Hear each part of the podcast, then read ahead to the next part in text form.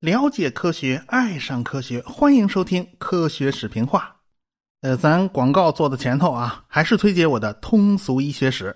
上一次啊是展望未来啊，讲讲黑科技，讲的是基因在诊断和治疗方面的应用，以及人工智能和大数据在医学方面的应用啊，大家可以了解一下啊。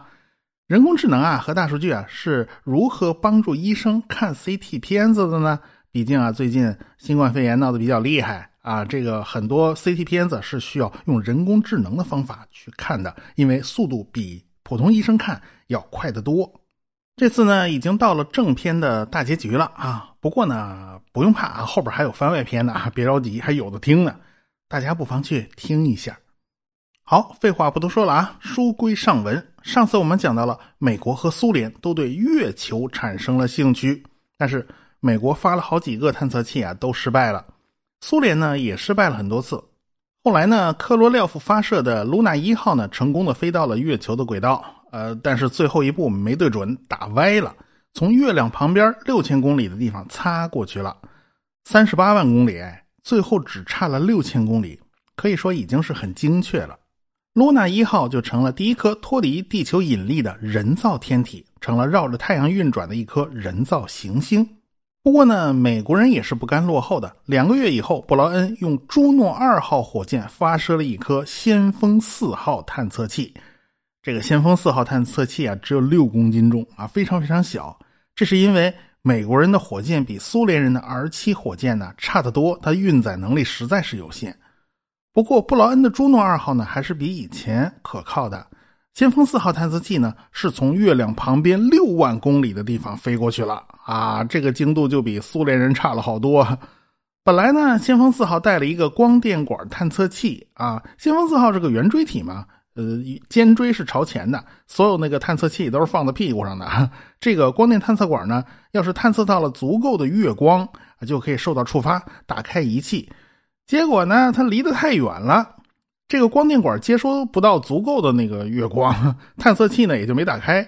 最后呢，这个探测器还是飞出了地球的引力范围，成了一颗人造行星啊。所以美国人呢也基本上做到了跟苏联人差不多的事儿，只不过他们那个探测器实在是太小了。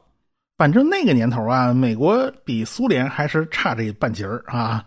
后来呢，就是为了给赫鲁晓夫访问美国长长脸。啊，科罗廖夫就发射了月球探测器，哎，也就是卢纳二号。苏联人呢，就给了英国的罗弗尔爵士呢，给了一份数据，这样他就可以计算出卢纳二号的轨道，很容易实现跟踪。果然呢，这个罗弗尔就开始调动口径七十六米的一个巨大的射电天文望远镜，开始追踪苏联的卢纳二号的信号。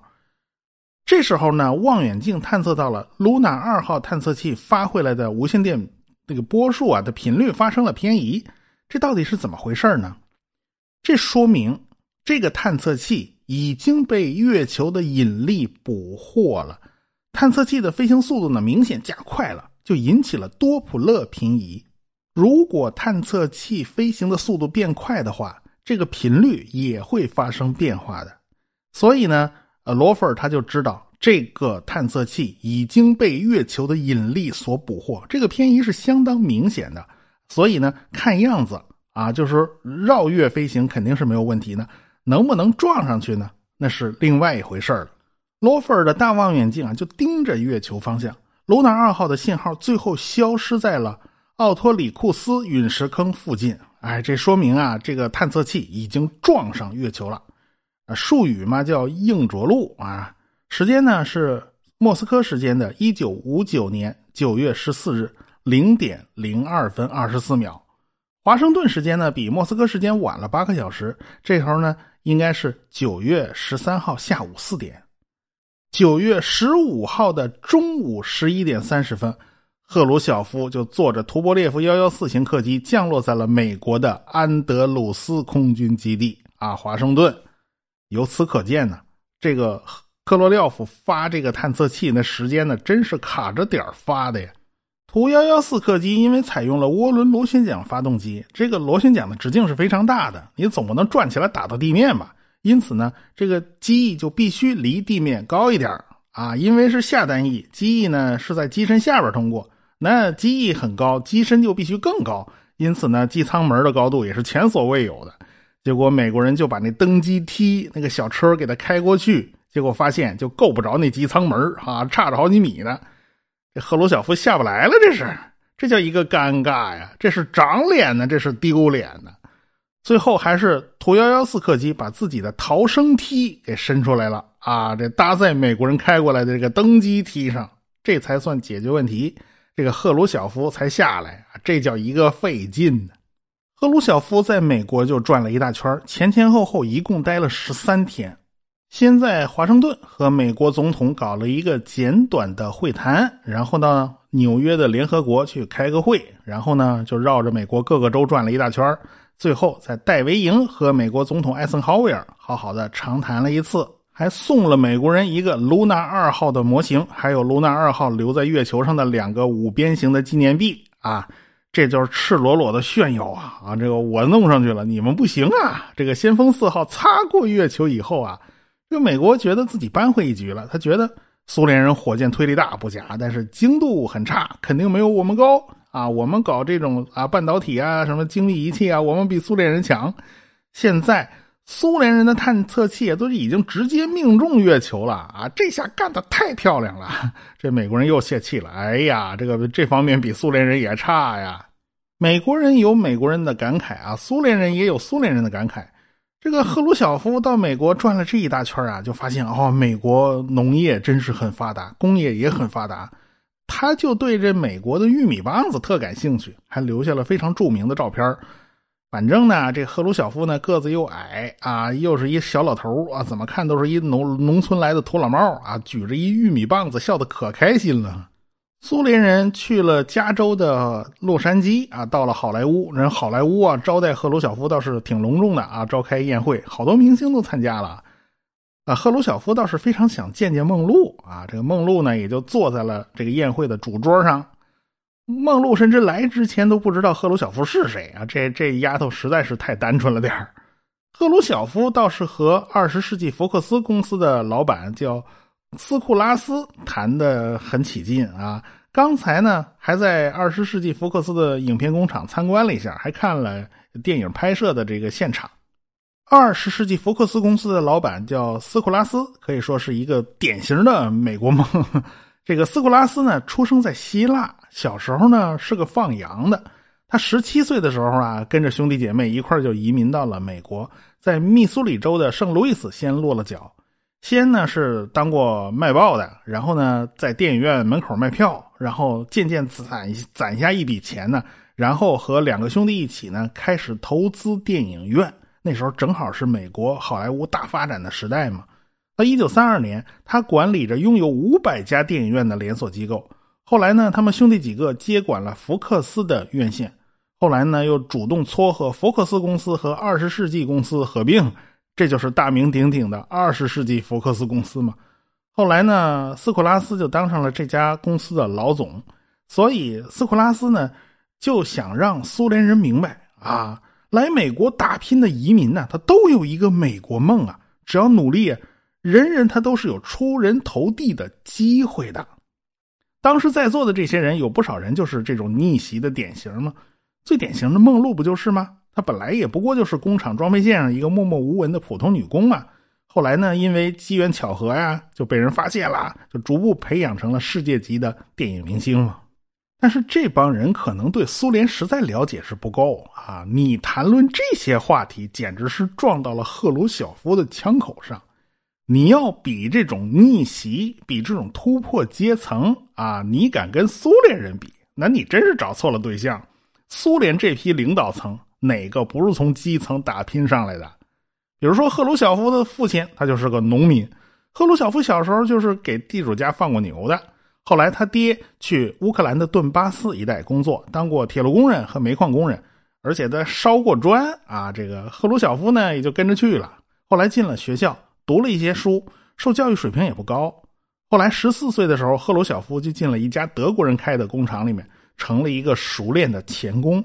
后来呢，又在法国人开的煤矿里面当工人。当时生活是非常艰苦的呀。年轻的赫鲁晓夫甚至冒出过移民美国的这种念头啊！人生有太多的选择了，走哪条路，往往也就是这一念之间。呃，最后赫鲁晓夫还是没去啊，去了不知道是啥效果。再后来呢，就一战开打了呀。赫鲁晓夫他是一个非常优秀的技术工人，所以呢，他也就免于上前线当炮灰。但是赫鲁晓夫当时积极参与工人运动，他成了一个活跃分子。后来呢，俄国爆发二月革命嘛，沙皇就倒了台。当时乌克兰地区是非常混乱的，赫鲁晓夫到底是选择哪一派呢？他最后选来选去还是选了波尔什维克的阵营。后来呢，德奥联军打过来，赫鲁赫鲁晓夫就就是卷着铺盖卷就跑回了俄罗斯老家。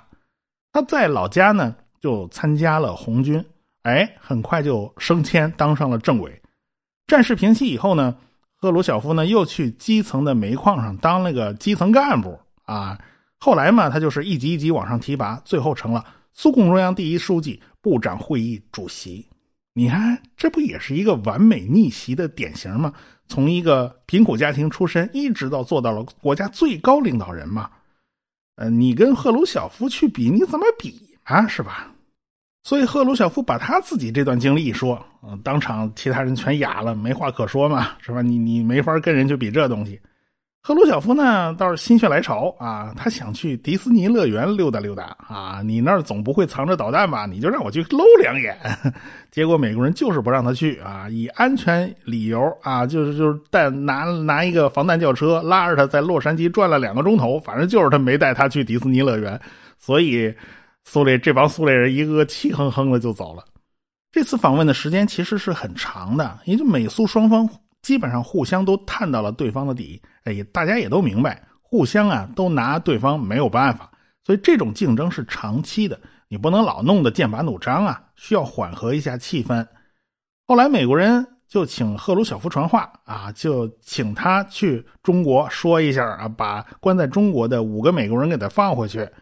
这个赫鲁晓夫呢，当时就拍胸脯打包票啊，说没问题啊。这个艾森豪威尔说：“你你肯定搞不定。”果然就被艾森豪威尔言中了。这个赫鲁晓夫真是马不停蹄。他从美国回去以后，在莫斯科凳子还没坐热，马上又跑到北京来访问，参加新中国的十周年国庆。一九五九年嘛，刚好十月一号是十周年大庆。当时中苏之间的分歧已经很严重了，中间是有一系列事件的。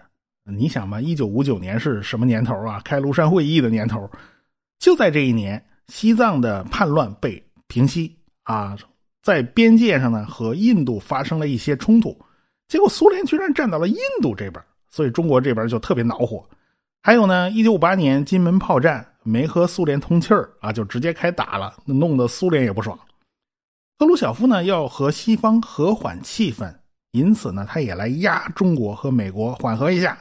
那几个美国人你就给放了吧。那中国当然不干呢，你这都是特务间谍呀！你说放我就放，你老大哥手伸的也太长点了吧？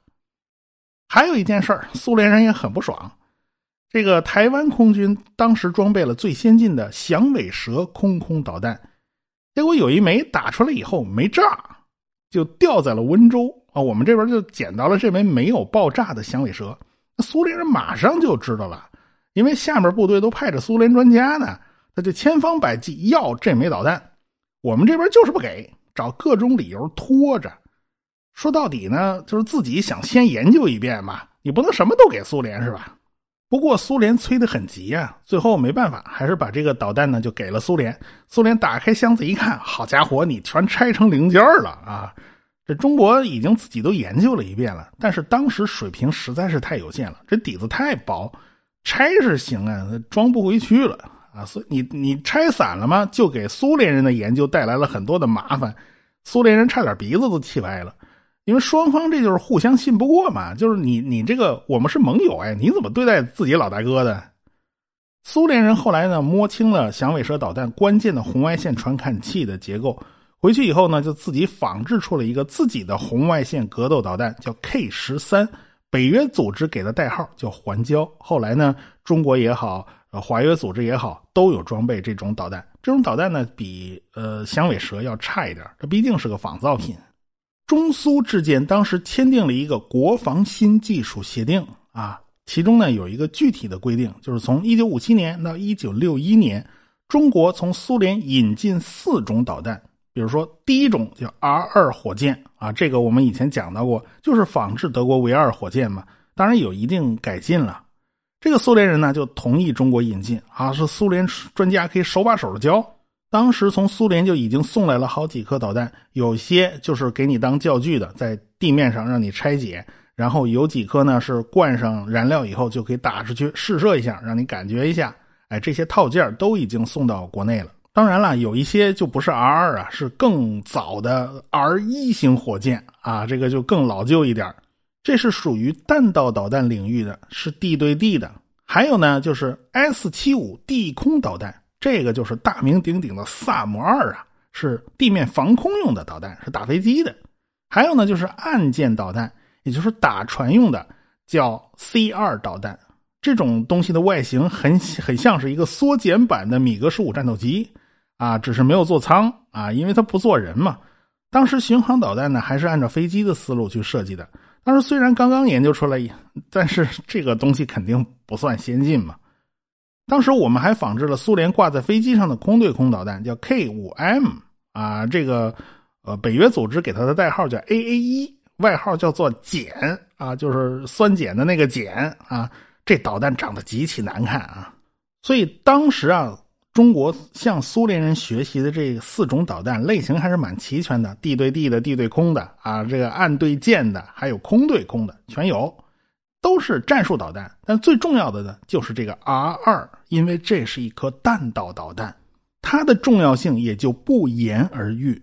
当时我们自己给这个导弹项目起了一个代号，叫幺零五九，说白了就是向国庆十周年献礼嘛，一九五九年嘛。但是这个导弹的进度很落后，当时政治运动太多嘛，就是什么大跃进啦之类，呃，这都难免。但是呢，这枚幺零五九就是我们中国航天的起点。在后来中苏交恶之后呢，苏联撤走了全部专家，我们本土的专家他也要争口气啊。那缺了你苏联专家，我们就玩不转了。那才不是呢。所以这颗幺零五九又叫蒸汽弹啊。不过这都是后话了。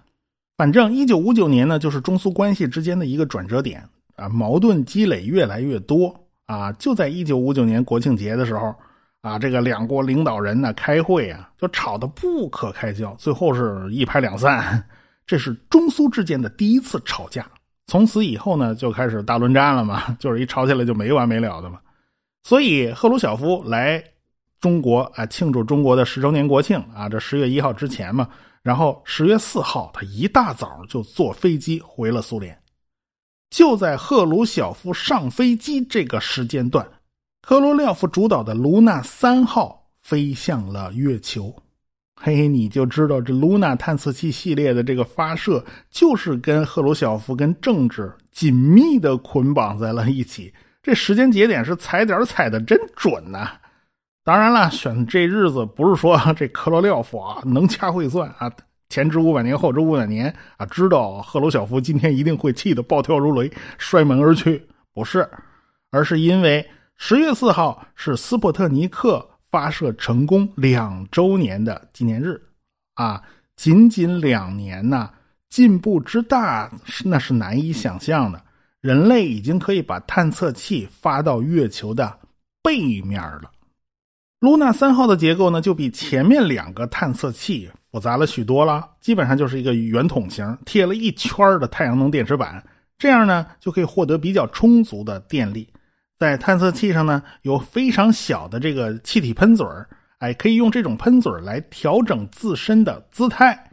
而且呢，这个探测器上还配备了两个照相机，可以用来拍摄月球背面的照片苏联人这次为卢纳三号设计的这个轨道是非常巧妙的。从地球发射出去以后，这个探测器可不是直接对着月球飞过去，因为月球本身也在运动，它也在绕着轨道转嘛。所以你必须有一定的提前量，是吧？这个探测器飞到了，刚好月球也飞到了，这是个相遇问题嘛？借助月球的引力，探测器这回啊不是直接撞击月球了，而是绕过月球的背面，所以时间上必须掌握好。在绕过月球背面的时候，刚好背面是被太阳照亮的啊，这样卢娜三号就可以在传感器的帮助下对准月球表表面，然后呢一路绕行，一路对着拍照，一口气啊他就拍了二十九张照片，这样呢就可以覆盖月球背面百分之七十的区域。因为这个轨道设计的非常特殊，绕过月球背面以后，这个探测器就被甩向了地球方向，在飞回来的路上，这个胶卷就被送进了探测器上的冲洗设备啊，就在太空里边就开始洗照片啊。冲洗好照片以后，就开始用光电管对照片进行扫描，这就跟最古老、最古老那个传真机的原理差不多。有见过那种老式传真机的啊，都知道那效果实在不怎么样。您就凑合着吧，要啥自行车啊？反正一边扫描一边实时的就把信号发回地球。但是呢，呃，这个探测器距离太远了。苏联设在克里米亚半岛的西美伊兹测控站呢，它收不着信号，你只能傻等着这探测器飞近一点再收信号了。科罗廖夫当时就在旁边的黑海啊度假。他也急得不得了啊，但是没办法，就是收不着信号嘛，一直啊就是等了第五次信号传输啊，这个月球背面那个图像才缓缓出现在了荧光屏上。这张图像呢就被切分成了一千根扫描线啊，这就跟电视差不多的原理，一切切成一千根扫描线，然后拼出来这张图片呢，然后就被送到打印机打印出来了。当时打印机是很原始的，不是现在这种样子啊。然后呢，就拿出来了啊！一看，这以现在眼光看着，这就是个渣画质，你能看得清是个啥呀？就模模糊糊一点东西，在当时已经是非常了不起的成就了啊！科罗廖夫看到这张打印的照片的时候，很感慨的说了一句：“啊，现在起码我们知道了，月球的背面它也是圆的，这不废话吗？没辙呀，他看不清楚嘛，就那几块黑斑嘛。”随着露娜三号离地球越来越近，信号也就越来越强了。最后，露娜三号会变成绕着地球轨道飞行的一颗卫星。收到信号呢，也就变得越来越清晰了。他们从二十九幅照片之中选了十七张，然后连夜送到莫斯科做进一步的图像处理。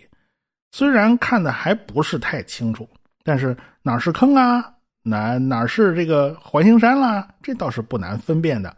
于是苏联人呢就把本国科学家的名字全给贴在月球背面了哈，什么切尔科夫斯基，什么罗巴切夫斯基，这个罗蒙诺索夫，什么门捷列夫啊，当然外国人也也还要有啊，比如说爱迪生啦、布鲁诺啦、凡尔纳、巴斯德啊，反正呢就用这些前辈科学家的名字来给环形山啦、陨石坑啦命名啊，有一个坑算一个坑，全给他怼上。这些名字后来就被国际天文联合会所接受了。所以你去看月球背面那张图啊，这个竟是俄国人的名字啊。